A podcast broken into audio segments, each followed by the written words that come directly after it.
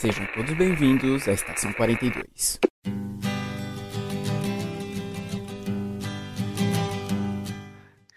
Saudações, senhores, senhoras e senhoritas. Aqui que eu vos falo é o João Victor e hoje, crianças, vamos falar sobre aliens. Aqui é a Lê Mayura, daí eu iria roubar o momento do João. Olá pessoal, aqui é o Matheus e não sou eu que estou preso com vocês, é vocês que estão presos comigo. E no programa de hoje vamos falar sobre Watchmen, uma das HQs mais famosas, eu acredito que exista. Teve adaptação para cinema, teve jogos, teve vários spin-offs e vamos comentar sobre todos eles hoje. Mas antes, vamos para o giro de notícia.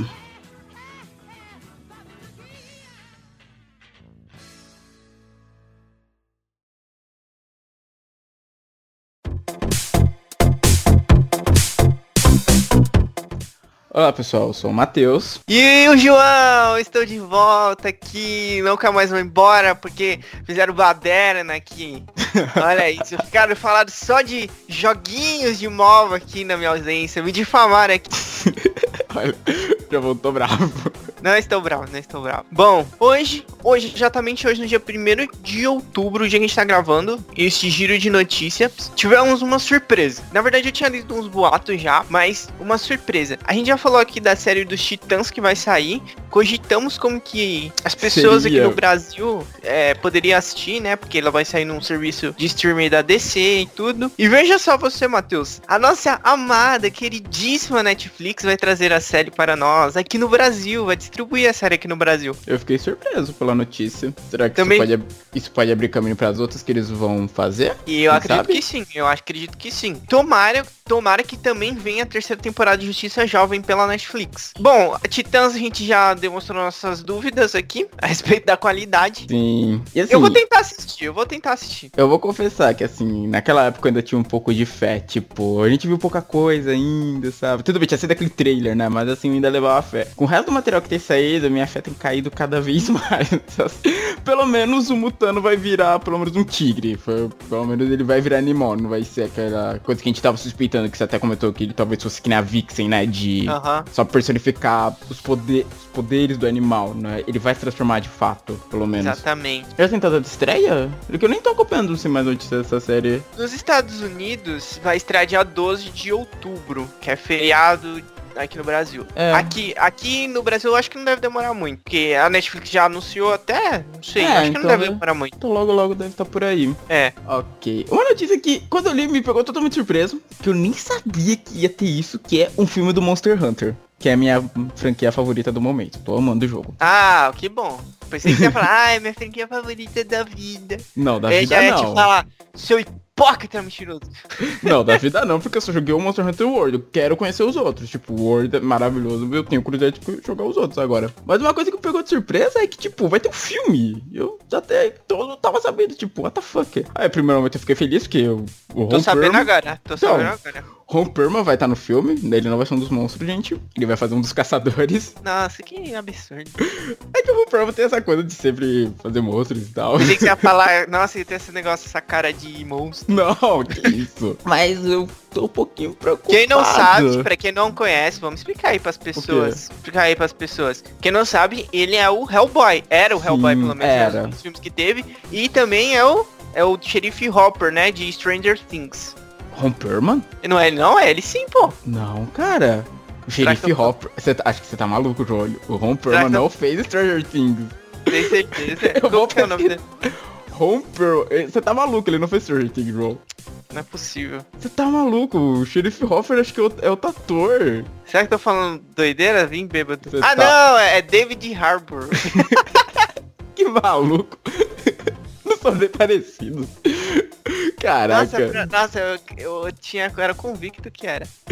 Caraca. Mas ok, voltando. Então, ele foi anunciado pro filme. O diretor é o Paul W.S. Anderson. Pra quem não conhece, ele é diretor da franquia Resident Evil. E acompanhando ele, não podia estar de fora, a Mila jo Djokovic vai estar também no longa de Monster Ah, Hunter. por que? Nossa, por que será que ela vai estar lá, né? Exato. É esse cara aí que chama o pessoal pra lutar boxe com ele, que não gosta do filme dele? Não, é o Wembo. É o Wembo Ah. que chama a galera pra lutar, lutar boxe. Então, teremos o filme, ainda não tem previsão de estreia de quando vai sair. Por enquanto sabemos que o Promo será um personagem chamado Admiral, que é o líder de um grupo de caçadores. E é só, ainda não temos mais informações. A que vai distribuir o longa. Mas eu já fico meio preocupado, porque filme de jogo tem esse estigma, né? De sempre ser uma merda. Não é de hoje que a gente tem isso com jogo, filmes de jogos. E, sinceramente, Monster Hunter, eu joguei World, eu terminei esse final de semana até, o modo história dele. E assim, o jogo é legal, mas a dele não é o tanto ponto forte, sinceramente. Eu não sei como é que são os outros, mas do World o que me pegou mais foi a questão de gameplay. História não é tanto forte. Então me preocupa um pouco como pode ficar esse filme. Agora vamos falar do Nicolas Cage. Tem uma foto aí que vi- viralizou Dele de Superman? Dele de Superman pra Meu internet Deus, que medo, velho. há muito tempo. Só que o autor, o autor, o ator é, já falou que ele já tá muito velho pra interpretar o Kryptoniano do Kansas. É, Na verdade, gente, se ele quisesse, ele podia interpretar, né? Porque a ADC tá numa loucura que colocar o Nicolas Cage agora como o Superman Não me surpreenderia. É, eu não também me surpreenderia nada. sur- surpreso. Mas ele quer agora, esse ator magnífico, quer interpretar todo mundo, ele quer ser o Lex Luthor agora. Nossa senhora. O que, que você acha? O que, que você acha? Você acha que o, Nicolas Cage é o melhor Lex Luthor que o Mark Zuckerberg? Olha, eu não sei, porque o Lex, sei lá. O do Zuckerberg eu vou dizer que eu não gostei muito, realmente. Ele é tipo. Tentaram meio que recriar ele naquele garoto hiperativo, super inteligente. Não me agradou muito aquilo. Eu gosto daquele Lex mais comedido, paciente. Sabe, mais estrategista, que nem tem muitas sagas. Eu prefiro muito mais esse. E o Nicolas Cage é muito. Como eu posso dizer? Overacting. Ele eu acho que seria mais exagerado ainda que o Zuckerberg como, como Lex, cara. Eu não, não consigo imaginar, velho. Queria deixar um adendo aqui. Eu não sei se o Matheus entrou na piada, mas eu falei o nome do criador do Facebook, por causa que o ator Ah. fez a rede social. Eu não entendi, eu acho que ele, ele tava realmente falando que o Mark Zuckerberg ia Não, fazer o não. papel. Não. É que esse ator, pra mim, ele é sempre o Mark Zuckerberg. Sempre que eu Ah, lembro dele, me vem. É o eu não- Lex Zuckerberg. Qual o nome desse ator, pra falar a verdade? Que eu não me lembro. Eu não, eu não lembro. Não Cara, sempre que eu vejo, eu não, vou até procurar agora, porque sempre que eu vejo ele, só me vem Mark Zuckerberg a cabeça, velho. Eu não consigo lembrar o nome desse ator. Eu vou até pesquisar aqui, porque, mano, eu sinceramente não lembro. Cadê? Lex Luthor ator. Qual o nome do garoto que fez ele?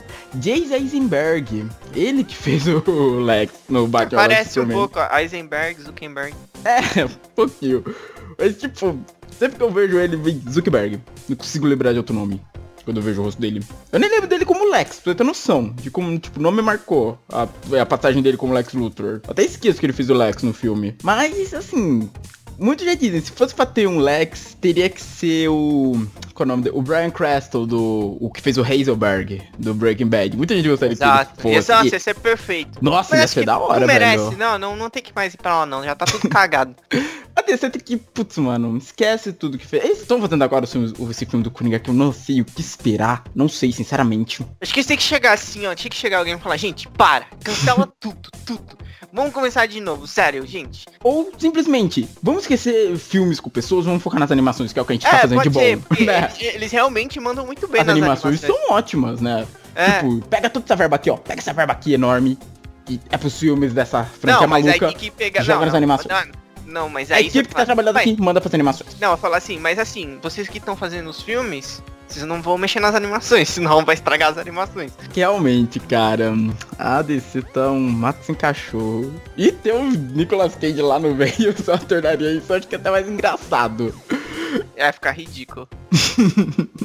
Um ridículo engraçado. E agora, fechando o giro de notícias de hoje, uma notícia meio triste. O quadrinista espanhol Carlos Esquerra, que é o co-criador do famoso Juiz Dredd, nós temos o filme com Stallone dos anos 90, tivemos o filme com Carl Urban em 2012 e veio a falecer aos 70 anos de idade. Ele já vinha bem doente, porque já tinha um câncer de pulmão diagnosticado há mais de 10 anos. E fica aqui nossos pesos pra essa perda, porque eu ele criou um personagem bem famoso, assim, os quadrinhos fora desse escopo, Marvel, DC, super-heróis, Juiz Dredd é bastante conhecido por aí. Triste, triste. Sim. Bom, ah, agora nos recados finais aqui. Matheus, é, queria dar um adendo aqui, lembrar novamente que aqui é um espaço para a gente ler e-mails, mensagens, se um dia sim, alguém mandar, sim. é, das pessoas. E o, O William Martins comentou na nossa postagem do Facebook do programa do Percy Jackson, que foi o último programa. Ele comentou assim: Talha. É isso aí, eu, o comentário dele, William Martins. Se você estiver escutando a gente, pode mandar uns comentários maiores que a gente vai ler aqui. Tá bom? Eu vi esse comentário, agora eu lembrei. Muito obrigado pelo comentário, mas pode mandar coisas maiores, pode mandar e-mails, tem aí no post os e-mails que a gente lê, não tem problema. Exato. Tá? E curta a nossa página no Facebook, siga a gente no Instagram, a gente tá de volta. Sim, você tá? ativou o Instagram, obrigado. Indiretas, me deram indiretas no último tiro de notícias. Estamos de volta, então é isso aí. Exato. E agora fique com o programa de Watchmen. E até daqui a duas semanas, pessoal.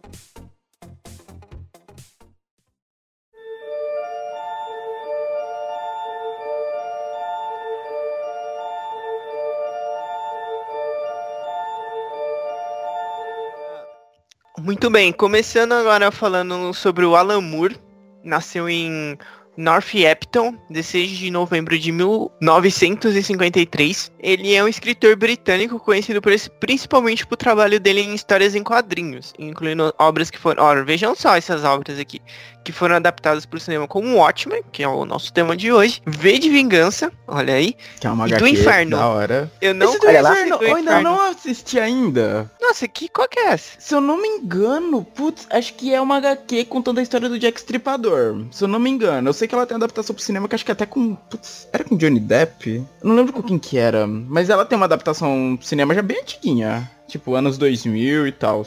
A fã do Johnny Depp é a Alessandra. Conhece a Alessandra?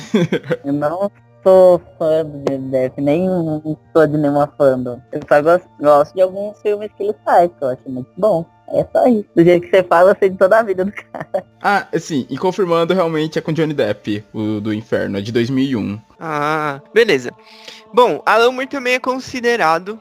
Considerado assim, ele é descrito como o maior, não, o maior não, o melhor, dá no mesmo, escritor de quadrinhos de toda a história da humanidade. Arnold Moore, pra quem não sabe, é aquele cara da Barbona, né, Matheus? Tem Isso, ele tem uma cara de maluco, velho. Ele tem, muita, ele tem uma cara de maluco. E ele também é descrito como um, um, dos escritores britânicos mais importantes dos últimos 50 anos. Moore ocasionalmente usa pseudônimos como Kurt Vile, Jill DeRay, Translucia ba Baboon e The Original Writer. Eu não conhecia isso. Depois eu até ver se por acaso já não li nenhum outro quadrinho dele sem saber, às vezes, com esse pseudônimo. É, pode ser. Alan Moore começou a adquirir notoriedade nos anos 80 com as séries, com as séries V de Vingança e Marvel Man, ambas publicadas na revista Brit... Nossa, eu ia falar britânica. britânica Warrior. Mais tarde, o autor ficou conhecido no mercado estadunidense quando se tornou roteirista da série Monstro do Pântano para a DC Comics. Pela mesma editora, Moore publicou os quadrinhos A Piada Mortal, excelente, ó, excelente Sim. quadrinho aí, e, mais uma vez, o Watchman. Este último ganhou prêmios como Enes e o Hugo. Nossa, que nome horrível para um prêmio, Hugo. Uh, no final dos anos... o nome de alguém famoso no meio dos quadrinhos, né? O Eisner é o Eisner, que é uma lenda dos quadrinhos. Agora o Hugo eu realmente não sei de onde que veio. Devia ter um, um, um prêmio chamado Moore, então, né? Porque se ele é considerado o maior escritor de quadrinhos de toda a história duvido, da humanidade. Eu não duvido nada depois da morte dele se eles não, eles não criem isso. Não duvido é. nada. E por questões de direitos autorais, o autor rompeu com a DC Comics e se distanciou dos quadrinhos mainstream. Durante essa época, ele publicou HQs independentes pelo seu próprio selo, Mad Love, e pela editora Image Comics. Além de roteirista, Alan Moore também é romancista, tendo publicado dois romances, A Voz do Fogo e Jerusalém. O Moore sempre teve essa treta com direitos autorais. Eu lembro que na época do Watchmen também foi uma baita briga dele com essa, por conta da adaptação. Mas como que é? Tipo, ele cria os, as, os personagens dele e ele quer ter direito sobre esses personagens, mesmo que ele tivesse sobre contrato e trabalhando para uma editora? Eu, eu não lembro como é que foi essa treta. Essa do Watchmen especificamente, que se eu não me engano ele não é nem creditado, no, ele não aparece nem nos créditos do filme. Nossa. É, foi um negócio muito tenso. Foi por conta desse rompimento que ele teve com a DC Comics, sabe? Eu acho, não sei se o que que foi planejado nesse rompimento, que eu acho que as coisas que ele criou ficaram com a DC, sabe? Tipo o Monstro do Pântano, Watchmen, tantos outros. Entendi. Mas geralmente é assim, né? Tipo, você faz uma coisa pra editora, só que é da editora. É, né? Você não pode ficar fazer o que você quiser com o personagem depois. É, deve ter assinado um contrato, não é possível? Sim, deve ter assinado um contrato por conta disso. Agora vamos falar um pouco sobre o David Gibbons, que também um, ele tornou-se conhecido nos quadrinhos britânicos, pouco depois de começar a trabalhar em títulos de terror, publicados na DC Thompson e, e pela EPC Media. Nossa, 2000 o que é a DC Thompson? Não sei, o que, que é a. DC Thompson? Nossa, eu pensei que era, tipo, eu pensei que a Alessandra tinha falado DC Comics errado. Eu, o quê? Não, tá escrito aqui, DC Não, Thompson. sim, sim. Aí eu, per- aí eu fiquei, nossa, que que é isso? É uma Enfim. editora britânica, Ah, ok. respondendo a pergunta. É a DC no universo da Inglaterra. Meu Hoje- Deus. Hoje o Superman tem Versão aquele bigodinho de cavaleiro. Oh, meu Deus. Quando o 2000 AD é o 2000 AD, é 2000 AD, gente? Tá certo isso aqui? Quando o 2000 AD foi, que é 2000 AD. não sei. Cara, espectador. O que é 2000 AD? É uma 2000 série de After- quadrinhos britânicas. É do Juiz Dredd. É do Juiz Dredd. Tá, Ah, mas tá É a 2000 AD. After AD. Dread. Eu não sei se é After Dread. Quando a 2000 AD foi lançada, Gibbons foi colocado como diretor de arte, ilustrador das tiras Harlem Hero. E seu último trabalho ali foi com Rogue Trooper, depois da qual ele se concentraria em um período na Doctor Who Magazine. E é isso aí. Aí ele foi um dos talentos britânicos descobertos por Len Wayne. Len Wayne. Nossa, nome diferente, estranho. Em 1982. E começou a desenhar Lanterna Verde para DC Comics. Essa obra mais conhecida da editora foi a colaboração com Alan Moore na série Watchmen. E em 2005 ele lançou uma graphic novel em preto e branco chamada The Originals, publicada pela Vertigo.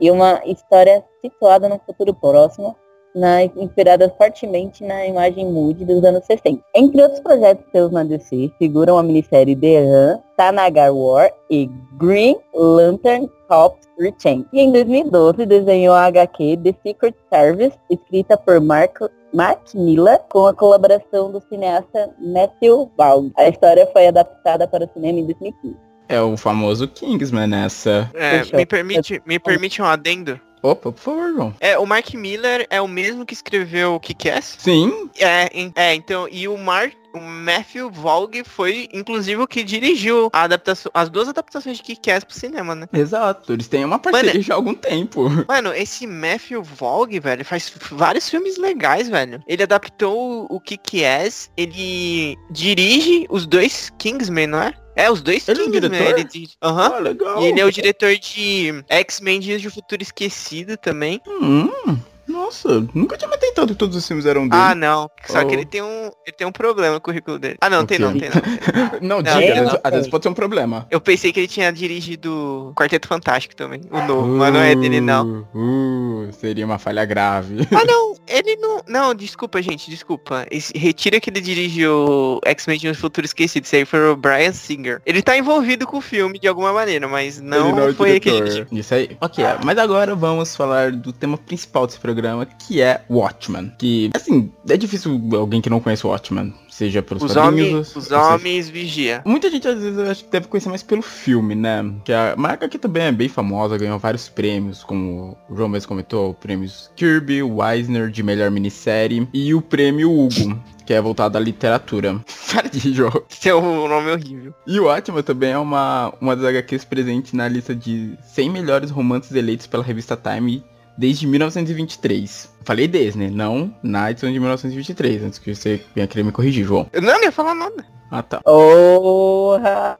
Não, peraí, como que é? Pela revista Pela- Time, 100 melhores romances eleitos pela revista Time desde 1923. É a única história em quadrinhos presente. Não, a, mas a, a revista Time fica fazendo isso desde 1923? Parece que sim. Ok. Mas agora vamos falar, o que que é o Watchmen? Como é esse mundo de Watchmen? Ele se passa nos Estados Unidos em 1985.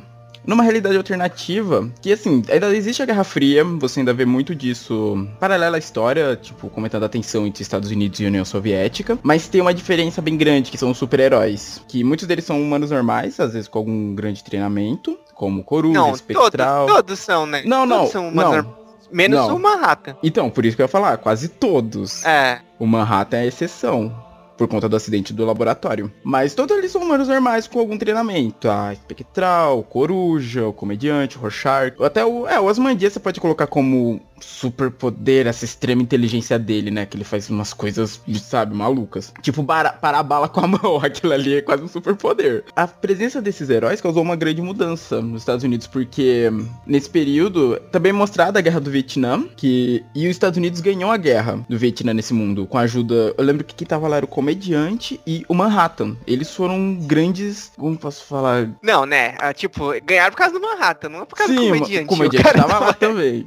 É, eu beleza. sei, eu É um militar e tal, mas é só um cara. Sim. E na história, quando, assim, quando começa, a gente já começa vendo um assassinato, que é o assassinato do comediante, sendo arremessado da, de cima da cobertura dele. E aí vai e a gente começa acompanhando o Rorschach, que era um dos poucos heróis que ainda estava em atividade, que conforme vai, vai seguindo a história, a gente vê que foi depois de algum tempo que os heróis estavam agindo, foi proclamada uma nova lei, que é chamada Lei Kinney, em 1977, que fez com que eles parassem de agir. Quem continuasse ainda trabalhando ia ser considerado criminoso. Bem similar a, a Lei da Guerra dona Marvel. isso, bem parecido Guerra com a lei da Civil. Guerra Civil, exato. Um dos poucos que ainda continuava era o Man... Era o... Não, o Manhattan ele parou, ele tava trabalhando pro exército. Ah, mano, se o Manhattan quisesse, ele continuava e não se registrava, né? Ele o fazia o Manhattan- que ele quisesse, o Manhattan. É que o Manhattan... Mais pra frente a gente comenta sobre ele quando vai falando dos personagens, assim, mais explicado. Então, mas acho que uma diferença aí que tem, como que eu posso dizer, da Guerra Civil da Marvel com essa questão aí da, do Watchmen, é que na Marvel tem muito mais seres poderosos. Sim, sim. E no caso aí do Watchmen, quem não quis se registrar se aposentou, com exceção do Rorschach, que ficou... É, não virou um fora da lei, virou um herói renegado. E na Marvel não, as pessoas que eram contra, elas queriam continuar agindo como heróis. Aí que virou a Guerra Civil, co- começou uma, uma guerra entre eles, né? É claro que é, é que é complicado, porque em Watchmen, tipo, o lado que tivesse o Manhattan Ganhava. ganhava. Não. Mas tem esse paralelo aí. Sim. Mas então, continuando. Aí, boa parte deles pararam com essa vida. E o Rorschach continuou. Tanto que ele que começa a investigar por que que, to... por que, que mataram o... o comediante. Ele tá... Você vê ele na cena do crime, tá no apartamento dele. Daí ele começa a investigar e vê que estão matando os superpoderosos. Que até acho que no começo... Que antigamente, antes, da pro... antes de sair a Lei Kinney, existia um grupo, né? Não, não chegou a existir, eles até se reuniram uma única vez, que era os Minutemen. Que você até vê no filme lá, quando eles se reúnem pra tirar foto, tudo bonitinho. E aí, quando. Até acho que no começo do filme e da HQ mostra o que foi acontecendo com eles. Teve um que eu lembro que ficou maluco e tava no sanatório. Teve outros que morreram em ação. Eu lembro que tinha uma que era lésbica, que foi assassinada por conta disso. Até mostra no filme ela e a cônjuge dela mortas numa cama. Essa aí era que foi. Era é, uma que parecia francesa. Não, o... isso, acho que ela foi atacada, que ela tinha um ar meio francês. Eu esqueci o nome dela agora. Francesa. Não, não era francesa. certo, mas aí os que sobreviveram. O Coruja foi ter uma vida normal. O Asmandias pegou todo esse. Essa- esse marketing que tinha ao redor dele, dele ter sido um super-herói por um tempo, e usou isso a favor dele, criando as, empre- as empresas dele, as empresas Vet, Vedet, eu nunca sei falar o nome dele direito. Que ele tem, um- ele é tipo milionário, o Asmandias, ou bilionário. Ah, a gente poderia considerar também, tendo em vista. Por causa que o Watchmen, ele tem um. Como eu posso dizer? Ele passa uma visão mais realista Muito mais. seria- é, dos super-heróis.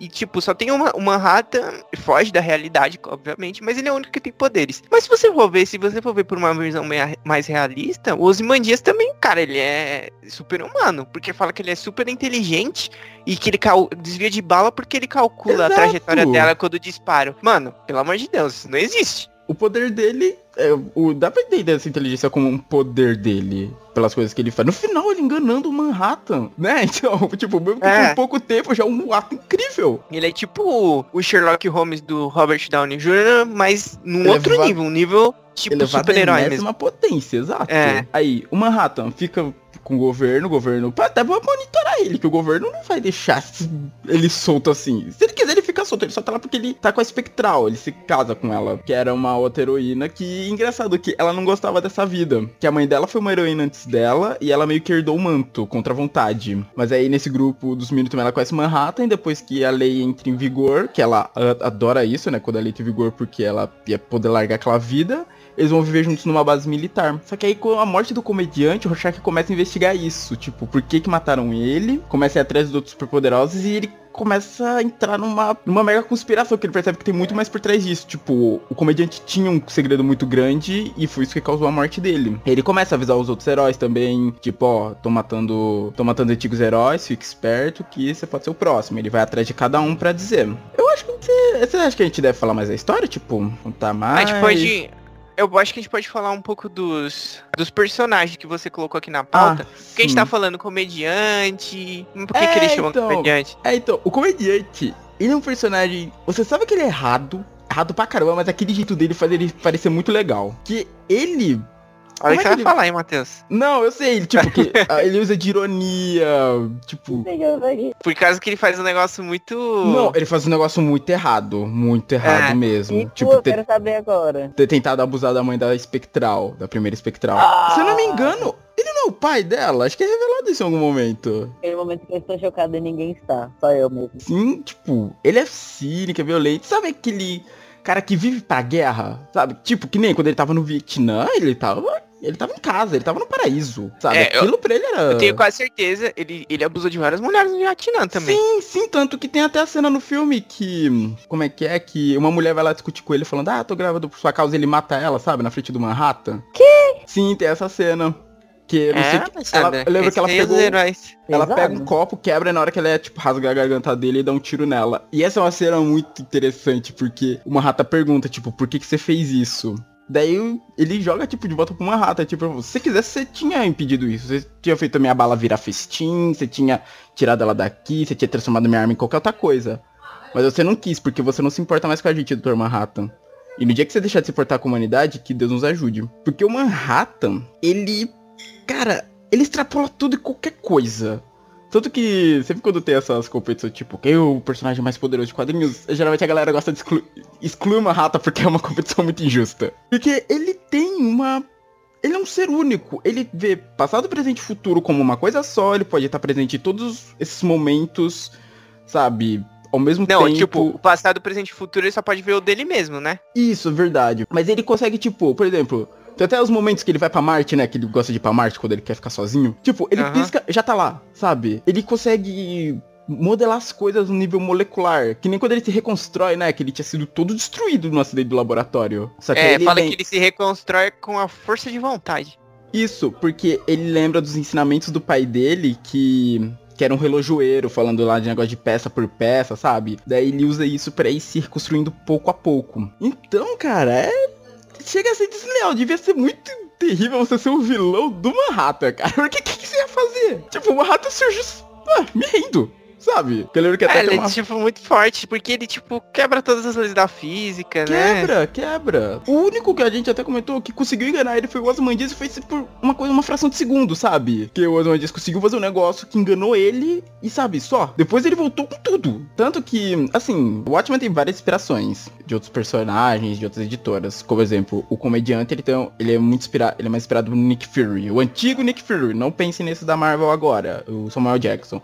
O antigo Nick Fury, que era mais de guerra, aquele que lutou na Segunda Guerra Mundial, aquele ali. Não o de hoje. O Manhattan ele já puxa mais pro Capitão Átomo da DC Comics. Quem viu Liga da Justiça talvez entenda um pouco. Porque o Capitão Átomo ele ele era assim também. Ele tinha, não no nível Manhattan, mas ele tinha um poder muito grande. Tanto que eu lembro que tem até o um episódio que ele acontece um ferimento nele, que ele explodir, destruir uma parte da cidade, ele se ele vai pro espaço, sabe? É, o Capitão Átomo luta com o Superman, bicho. Exato. Aí, teu Coruja, que ele é um vigilante inspirado nas HQs Pulp, bem estilo o primeiro Sandman. Muita gente não vai entender isso, tipo, quem foi o primeiro Sandman, quando se fala assim, ah, você lembra sim. do outro. Mas era é muito... tipo um cara com roupa dos anos 30 30 com uma máscara de gás, né? Exato, esse mesmo. O primeiro, ele é muito inspirado nisso. E ele também é bem inteligente, ele tem tipo. Você pode dizer que ele é meio Batman também, pelo tanto de aparato que ele tem, sabe? Não, mas aí o primeiro era baseado no Besouro Azul. Também Isso. remete aos primeiros Sandman.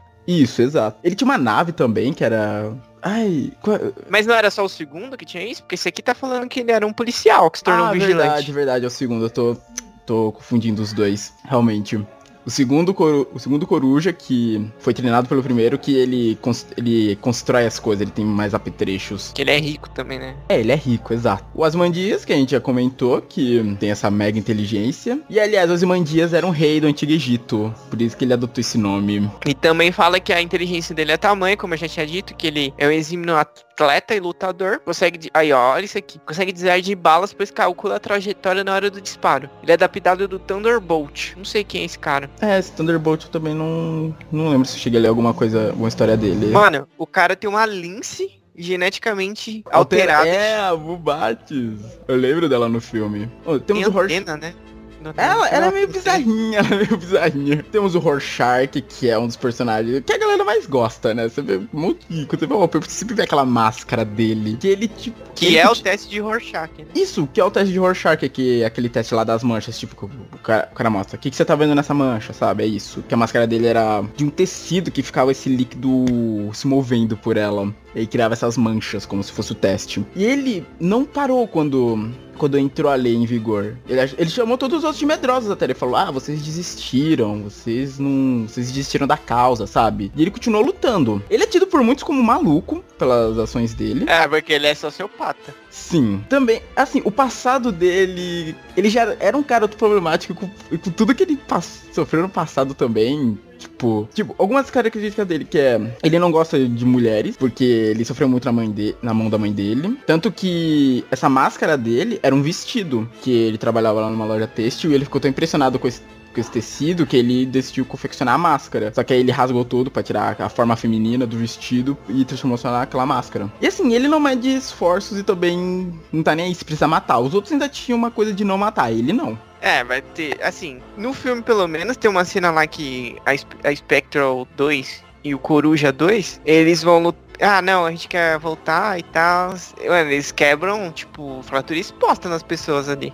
Ah, sim, sim. Mas tipo Batman, só, você só fratura a pessoa. É. Agora ele não, ele mata pra valer. E ele é completamente assim, cara, um maluco do tipo maluco, sabe? Mas é ele que começa essa investigação, ele que avisa os outros. É dele o famoso diário que a gente vê também no filme, quanto na HQ, que ele vai escrevendo tudo da investigação dele. No filme ele fica falando um monólogo, né? Sim, ele fica tipo, narrando. Sim, no começo acho que é com esse monólogo. No filme, na HQ também tem isso.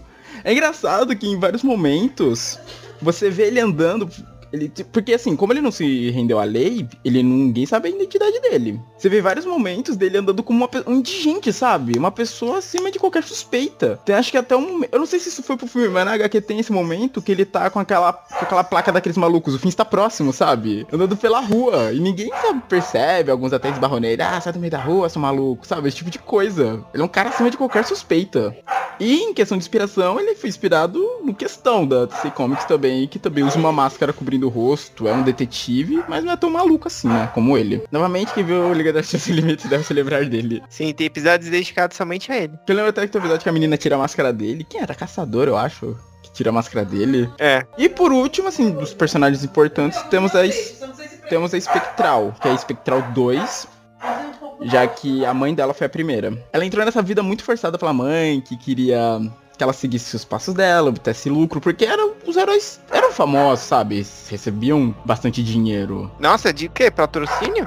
Patrocínio! Patrocínio. Eu lembro que tinha um lá, eu esqueci o nome dele. Ele é patrocinado por um banco. Putz, eu esqueci o nome dele, é relacionado a dólar. Dollar Bill, eu acho, que ele é patrocinado por um banco, sabe? Então tinha todo esse marketing por detrás dos heróis. Só que aí, quando entrou em vigor a lei, ela, ela largou essa vida e se casou com uma rata, que tava de uma separação, porque uma rata ele era um cara casado. Na HQ mostra. HQ, o filme para um momento só pra mostrar essa história, acho bem legal. Ele mostrando o passado, uma rata conheceu ela bem jovenzinha, acho que ela ainda é de menor de idade, velho. É. É, não, tanto que a, a, a ex-esposa uma rata fala, olha, sou uma criança, você tá me tocando pra uma criança. Ela fica bem brava por conta disso. E ela é uma lutadora que foi muito inspirada na Canário Negro. Bom, eu acho que da história a gente não é legal falar muito que ela tem um... Os dois filmes têm grandes plot twists, eles mantiveram os plot twists. Os dois filmes? Não, os dois, dois, filmes? As duas obras, filme e HQ. Ah, ah. tá, eu ia falar, caramba, dois agora, tá pra me preocupar. Então acho melhor a gente não falar como Matheus, você como, você, vamos, vamos,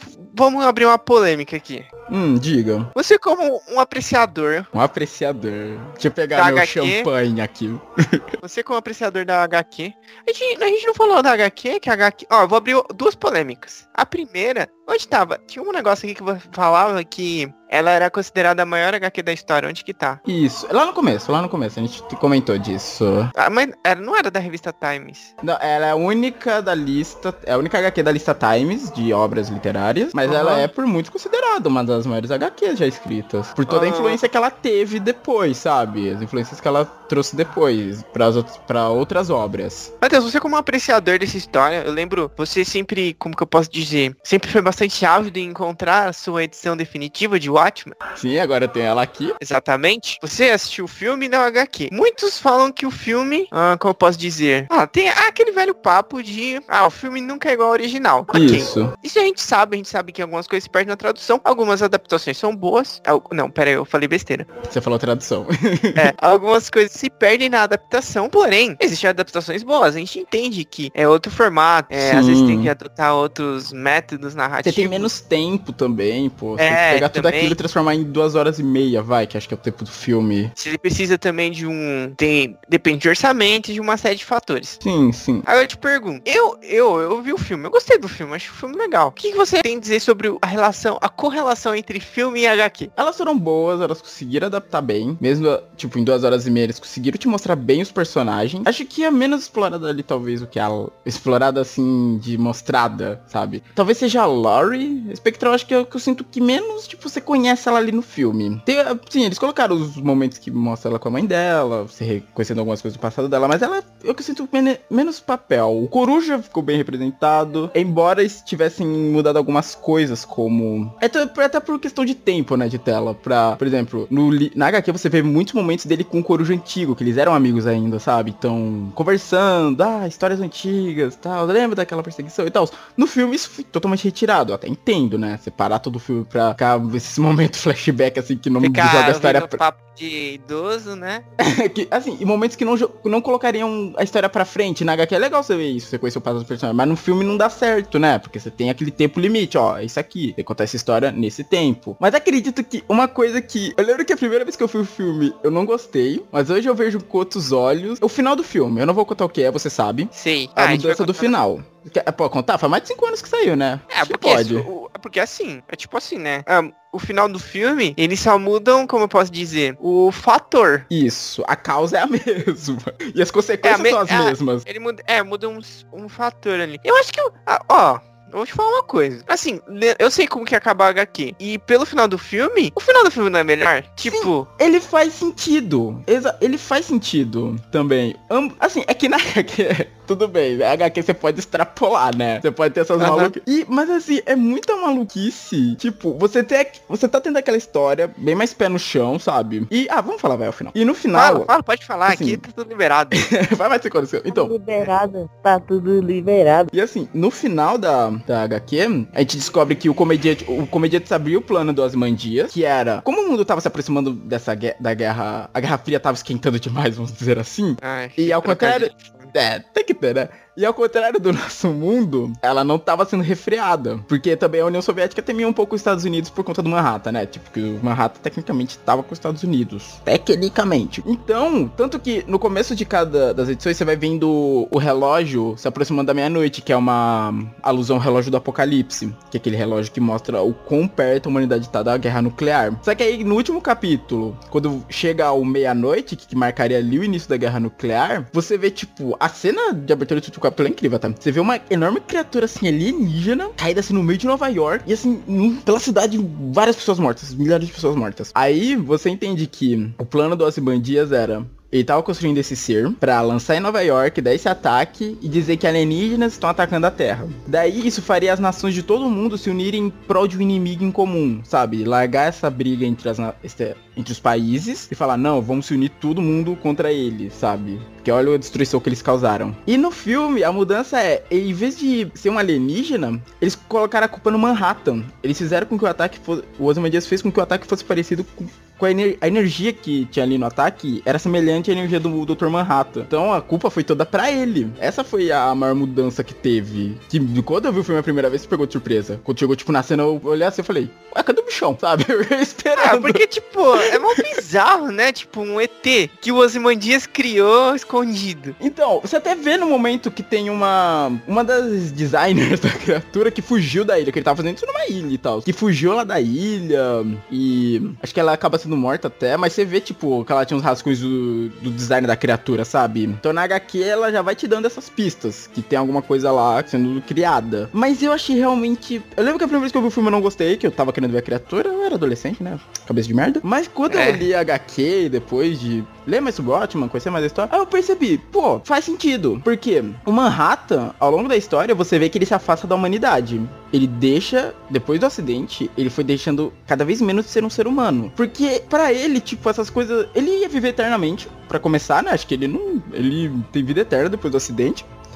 E pra ele, tipo, que consegue ver qualquer coisa, ver moléculas, deixar qualquer canto do espaço que ele quiser, sabe? Essas preocupações humanas Tipo, ah, quando eu vou morrer, tem que pagar a conta, o feijão queimou. Essas preocupações humanas para ele não são nada. Então, o, até o comediante falou que Deus nos ajude quando o Senhor, quando você deixar de, como é que é, deixar de se importar com a humanidade. Então é isso que o filme mostra, tipo, o Ozymandias pegou isso, esse medo que todo mundo tinha do Manhattan, mas ninguém falava, pelo fato dele ter sido super-herói, por fato de ser super poderoso, e colocou nesse acidente, falou, ó, foi ele que fez, ele deixou de se importar com a humanidade, ele não é mais um humano, ele não é aquele herói que vocês conheciam. E ele usou isso, tanto que depois mostra na base dos Ozymandias que ele tinha aquela parede de televisões que ele via todas as televisões ao mesmo tempo, todos os canais falando disso. Ah, o Manhattan é ameaça, temos que detê-lo, temos que nos unir. E era o que ele queria, essa paz fingida, sabe? Essa paz, tipo, que a gente sabe que não vai durar para sempre, porque a humanidade é em constante estado de guerra, né? Mas ele consegue meio que prevenir essa primeira guerra nuclear. E é assim que termina a Guerra Fria e um.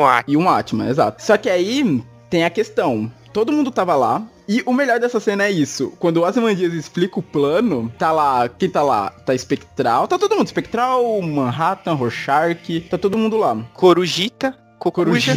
Isso. Ele usa uma roupa. Ele usa uma roupa branca de muito engraçado, né? Tipo uma coruja da neve indo lá pra base do, das Imandias. Só que aí, Ai. quando ele explica esse plano, que ele fala. O coruja fala, ah, a gente vai te impedir e tal. Que eu, aí ele responde: Ah, você acha que eu sou um vilão de quadrinho que explica todo o meu plano de colocar em ação? O meu foguete com. É que no caso, ele, ele nega que ele falou, o foguete com a criatura saiu da minha base há 17 minutos atrás. Aí quando ele fala isso, corta o próximo capítulo com Nova York toda destruída.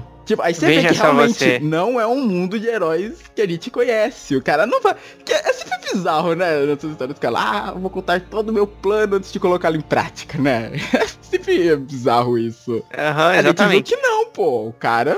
O cara não é mais perto do mundo à toa. Se ele fosse mais perto do mundo e fizesse isso, ia ser bizarro. É, e pra fechar esse tópico, abrir aqui. Muito obrigado pela explicação do seu ponto de vista, Matheus. Ah, que isso, de nada. É.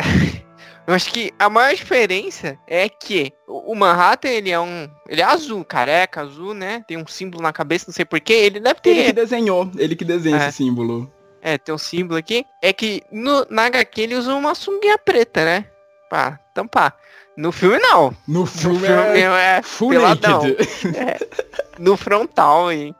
Ele anda assim. E ninguém fala nada, né? Porque é o Manhattan. Vai falar o quê pra ele? Bota uma sunga? Eu não quero ser explodido em nível molecular.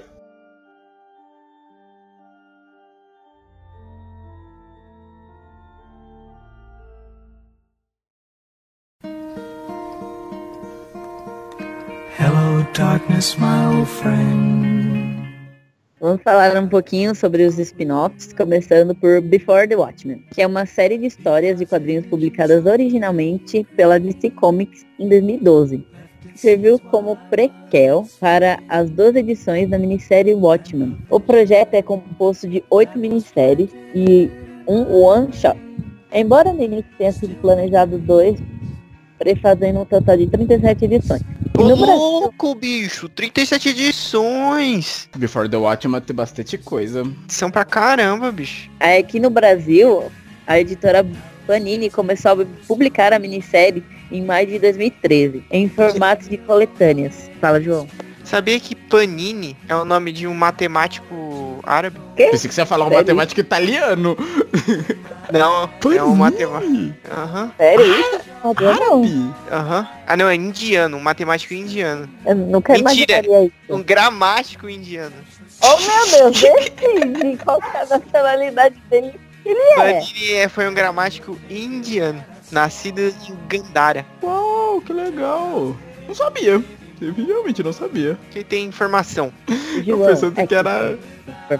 Eu pensando que era italiano. Panini. Panini, sabe? Tem soa mais italiano. Ih, Faz a mãozinha. Faz a mãozinha. Oh meu Deus. Enfim, aí foi publicado pela Panini em 2013, em formato coletâneas, e foi encerrado em dezembro de 2013, depois de oito volumes publicados. É, acho que não fez muito sucesso por aqui. Mas tem que terminar, como é que deixa as coisas. Mano, eu detesto. Não. Vou deixar a indignação aqui agora. Que as pessoas. As pessoas não, as editoras não terminam de publicar as coisas. Aí as coleções das pessoas ficam incompletas. As pessoas não completam a vida delas. E isso pode causar problemas psicológicos. Que eu vou fazer com oito volumes incompletos? Ninguém vai querer comprar essa bosta depois. Ah não, João, retira a indignação. Porque Por quê? aqui no Brasil foi lançado na forma de coletânea, foram todas as histórias juntas. Ah, Tipo, porque lá foram 37 edições, porque é aquele formatinho americano, sabe? Aquele Ah. fininho. Aqui, tipo, ó, o, aqui, ó, até coloquei a lista aqui. Ó, o de Watchmen Coruja, ele foi lançado, tipo, todas as histórias do Coruja num volume só. Depois veio da Espectral. Então foi tudo junto que eles lançaram, sabe? De cada personagem. vou retirar, retirar a indignação. Retira Quer dizer, a não, eu mantenho minha indignação. Não, eu mantenha. mantenho. Mantenho, só que eu, eu retiro contra a Panini. E mantenho contra a HMC. Qual? A HMC que fez palhaçada publicando The Walking Dead. Agora ninguém quer comprar essas Ah. edições incompletas aqui que eu tenho aqui em casa. Ah, realmente, isso foi uma bela numa sacanagem, velho. Que aí agora quem. É pra do desculpa. Walking Dead. Isso, conti- não, velho. Desculpa, desculpa Panini. Vai se fuder, HMC. Caraca. Aqui no Brasil, Before the Watchmen foi publicado em formato encadernado pela editora Panini Comics entre maio e dezembro de 2013. O material trouxe em cada volume a história completa de cada personagem, mais um trecho de The Curse of the Crimson Corsair, história publicada originalmente como material backup nas páginas finais da revista estadunidense. Ah, essa do The Crimson Corsair foi outra coisa que ficou de fora do filme.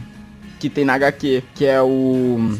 Uma história de pirata que tem um garoto do lado do, jornale, do jornaleiro lendo. Que inclusive é, falam que existiam histórias de super-heróis, né? No universo The Watchmen. Só que depois que começaram a surgir os super-heróis de verdade, é, elas foram substituídas por histórias de pirata. Isso, é. tinha super-heróis de verdade, por que você queria história de... Mas é que bosta, né? História de pirata, velho. Ah, naquele mundo até que faz sentido. Tipo, pô, se eu quiser ver super-herói de verdade. pirata. Podia ser ficção científica. Aí, É, aí ó, ó, aí podia. podia fazer, aí ia fazer mais sentido o Ozymandias criar um ET pra atacar Nova York. Hum, boa, verdade. Olha, seu Alan Moore, perdoa aí a chance. Amor não tem nada a ver com o filme, caramba. Não, mas na HQ foi uma- um ET. um Isso, ET foi criado ET. numa ilha que Isso. destruiu Nova York, entendeu? Aí ia ficar, ó, ia estar no imaginário da sociedade o ET. Não mandar um bichão louco do nada lá, sim. Por É, quê? Porque verdade. criou um ET. Nem era É. ET, né? Porque ele foi criado numa ilha. É, a aparência alienígena, né? Aparência É. alienígena. Exatamente, exatamente. Não era um ET, na verdade não era ET, era um alieni... não, alienígena. Era um... é, era um ET. Era- era não pera, era? pera, pera, pera, pera. Qual a diferença de ET e alienígena? It was at this moment he knew. He fucked up. ET é extraterrestre. Hum, Mas ele poderia ser intitulado porque extraterrestre não pertence ao plano terreno. Pode ser extradimensional, mas também não pe- pertence ao Porque, veja bem, eu vejo a explicação Hum. agora. O ET, o ET, Para tudo, gente. Para a música. Quero ver essa explicação. o ET, o ET convencional, que Hum. significa extraterrestre ou extraterreno, pode ser também. Eu acho que extraterreno pode ser classificado como. Mas Deus tá gravando isso aí, né? Lógico. Ah, fiquei com medo agora. Então, é, o ET, por exemplo, ó, ET, extraterrestre ou extraterreno. Extraterreno deve ser uma tradução, tipo, para Portugal. E é uma coisa que ele é extra fora da Terra. Fora da Terra pode ser outro planeta, o que usualmente adotamos para geralmente é, mas também veja só você, pode ser extra extra dimensional, de outra dimensão, pode ser da Terra de outra dimensão, mas aí ele ia ser da Terra, mas não seria da nossa Terra. Então ele pode ser ter, extraterrestre, eu acho. Extraterrestre, mas dessa Terra. Pode ser ou seja, um humano de outra dimensão, que seja da Terra, mas de outra dimensão extraterrestre para nós? Gente. Meu Deus, que loucura Eu não sei o que foi é isso. Isso não estava combinado. Eu não sei o que foi isso. Ah, uma discussão interessante. Meu Deus, que loucura, não tô entendendo. Só faltou aparecer o círculos aqui do lado agora. Aliens. Mais um, agora, um alienígena. ah, meu Ele pode- Não, tem outra Ah, definição. não, alienígena. Não, não, deixa ele continuar, deixa, vai, João. continua. Fala aí, O vamos ver. é, pode ser um ET, tipo o ET do dedinho. O Alien, que é, na verdade, o Alien. O Alien é uma, uma definição muito abrangente, porque o Alien, o Alien da franquia Alien, na verdade, ele é um Xenomorph, certo? Mas ainda é um alienígena. Então, o, Xenom, o Xenomorph é um Alien, mas nem todo Alien é um Xenomorph. Entendeu? E, Tá certo. e outra Ah. coisa. Por exemplo, Matheus, veja só você. Você que é um grande fã, apreciador do HP Lovecraft. Ele, os deuses sem nome dele e todas aquelas criaturas são alienígenas para nós. Que é, foge do nosso escopo do que é normal. Então eles são, a- são uma espécie de alienígena também. Sim, são seres alienígenas. Viu? É por aí, gente. Entendeu? É uma explicação aí. Foi improviso agora. Improviso. Foi, total, cara. Como É, que eu vou editar isso? Meu de Deus. improviso. Meu Deus. Mas agora voltando ao Watchmen. Ah, voltando ao tema principal. Saímos né, de loucura pegamos uma nave e fomos pra Alien. Agora pegamos a nave de volta e voltamos vivos do mundo de Alien para Watchmen. Muito bem, então, piratas. Pirata. De história de piratas. Isso. Enfim, o moleque lá tava lendo história de piratas. Isso, no, e, e no filme isso ficou de fora. Mas na HQ você vê, tipo, ele lendo lá. Acho que tinha até no final, se eu não me engano, no final da minha graphic novel tem, tipo, essa história completa que ele tava lendo. Era boa. Legalzinho, era legalzinho, de um pirata náufrago. Por fim, ainda no, no campo do spin-off, é. A gente precisa explicar o que é spin-off, né? Vai lá, Rogerinho. Explica o que é O spin-off. que, que é spin-off? Spin-off, imagina, vamos fazer um- uma alusão aqui. Spin-off é um derivado de uma série principal. Seria como é, você chamar o queijo ou o sorvete de spin-offs do leite. Entendeu? Então, Mano, lá vamos nós de novo. Eita, hoje! Afiado, né? eu queria mandar, eu queria dedicar essa explicação a uma amiga minha que trabalhou muito tempo comigo, que eu tava tentando explicar spin-off pra ela e ela fez essa alusão com derivados do leite. E é exatamente isso. Beleza, Meu lá. Deus. Prossiga, Enfim, isso prossiga. é spin-off. E o Doomsday Clock, que ainda estamos nesse escopo do spin-off, é uma minissérie de história em quadrinhos que ainda está sendo publicada pela DC Comics dos Estados Unidos, dos Estados Unidos, servindo como uma continuação para o Watchmen. O primeiro número foi lançado em novembro de 2017 e a, e a minissérie deve ser concluída em, em 12 edições. Então, provavelmente, se ela é mensal, deve estar sendo concluída agora em novembro de 2018, corretamente? Isso. Isso, lá fora. Chegar É. aqui vai demorar ainda. Vamos lá, Sr. Panini. Ixi, demora, esquece. Não vai chegar aqui nem tão cedo. A história também representa a conclusão da iniciativa de ser Rebirth, que está sendo escrita pela criação de Geoff, Geoff Jones, com arte do de- Isso. desenhista Gary Frank e do colorista Brandy Anderson. Do Doomsday Clock faz parte da iniciativa, como já disse, Renascimento, Rebirth é Renascimento, e vai continuar a narrativa que foi estabelecida no One Shot DC Universe Rebirth Special One, que foi publicado em 2016 nos Estados Unidos, provavelmente, e no crossover Superman Reborn e The Button de 2017. A minissérie mostrará os personagens in- introduzidos por Alan Moore e David Gibbons em Watchmen, interagindo com o universo DC. Por que que acontece? É, eles são no universo paralelo. Isso, o universo de Watchmen era, é outro, separado. Aí no caso vocês podem considerar que eles são extraterrestres para o pessoal do universo. Ah, meu Deus. Então, Não começa não. DC, porque eles são um tipo de outra dimensão, certo? Certo. Acho que isso aí também toca na teoria das cordas, que... Meu Deus! Tudo bem, não vou falar Meu a teoria das Deus. cordas. Ele chegou em teoria das cordas, meu Deus. Enfim, a série foi revelada em 14 de maio de 2017, através de um teaser, exibindo o logotipo de- do Superman estampado no relógio do juízo final de Watchmen, que o Matheus comentou até sobre o relógio aí do da Guerra Fria aí, da, da Isso, minissérie do da Watchmen. Não só da Guerra Fria, esse relógio tá vigente até hoje, né? É. Existe esse relógio? Onde tá esse relógio? Tem um site que você consegue ver, depois eu te passo. Fantástico. Bom, a história vai mostrar vários personagens da DC com foco em particular no Superman e no Dr. Manhattan. O Jones, que é o roteirista, deve encabeçar essa nova empreitada aí da DC. Com a, com a inclusão do Watchmen no universo regular da DC, é, é uma parada meio doida, né? Por causa que assim, vai. O foco é no Superman e no Dr. Manhattan, certo? Ah, mas vai ter um, um embate entre os dois, mas não do jeito que você tá imaginando na pancadaria. Até porque, gente, vamos combinar que o Superman não ia ter chance contra o Dr. Manhattan. Não ia. É, então o que eles querem fazer é algo diferente. É um, um confronto do otimismo do Superman contra ações cínicas do Dr. Manhattan. Que inclusive ser- seria. É o responsável. Eu acho que. Acredito que vai ser o responsável. Eu acho que o escopo da toda a trama é esse. Pelo reboot dos 952 na cronologia da DC. Sim. Ou seja, tipo, estavam nos 952 é, as histórias, que já eram um reboot de outra época. E eu fico triste porque eu amava demais os 952. Mas eu, tô, eu detesto o Manhattan, então, porque ele fez isso. Mas, então, ele fez esse reboot, acabou os 952 e vai começar esse Rebirth, que vai tratar da própria essência do universo DC.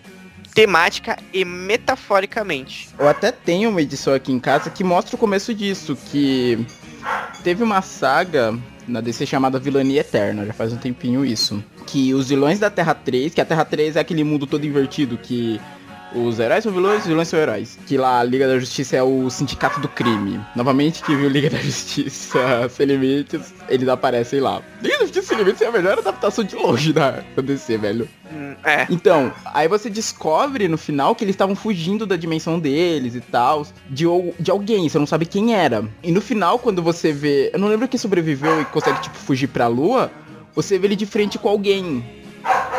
Aí ele. Maria, fala- aí ele- Marília Gabriela. não. Aí ele, ele, tipo, desafia o cara. Aí antes que o. Acho que se eu não me engano é o Superman do mal. É Ultraman, verdade. Aí na hora que ele vai dar o soco nessa pessoa que tá na frente dele, que ele encontra na lua, tipo, dá um clarão assim e ele vira poeira. Aí você não mostra, mas você vê as, tipo, você vê tipo a pessoa assim, costas, só vê tipo o tornozelo pra baixo e um montinho de poeira.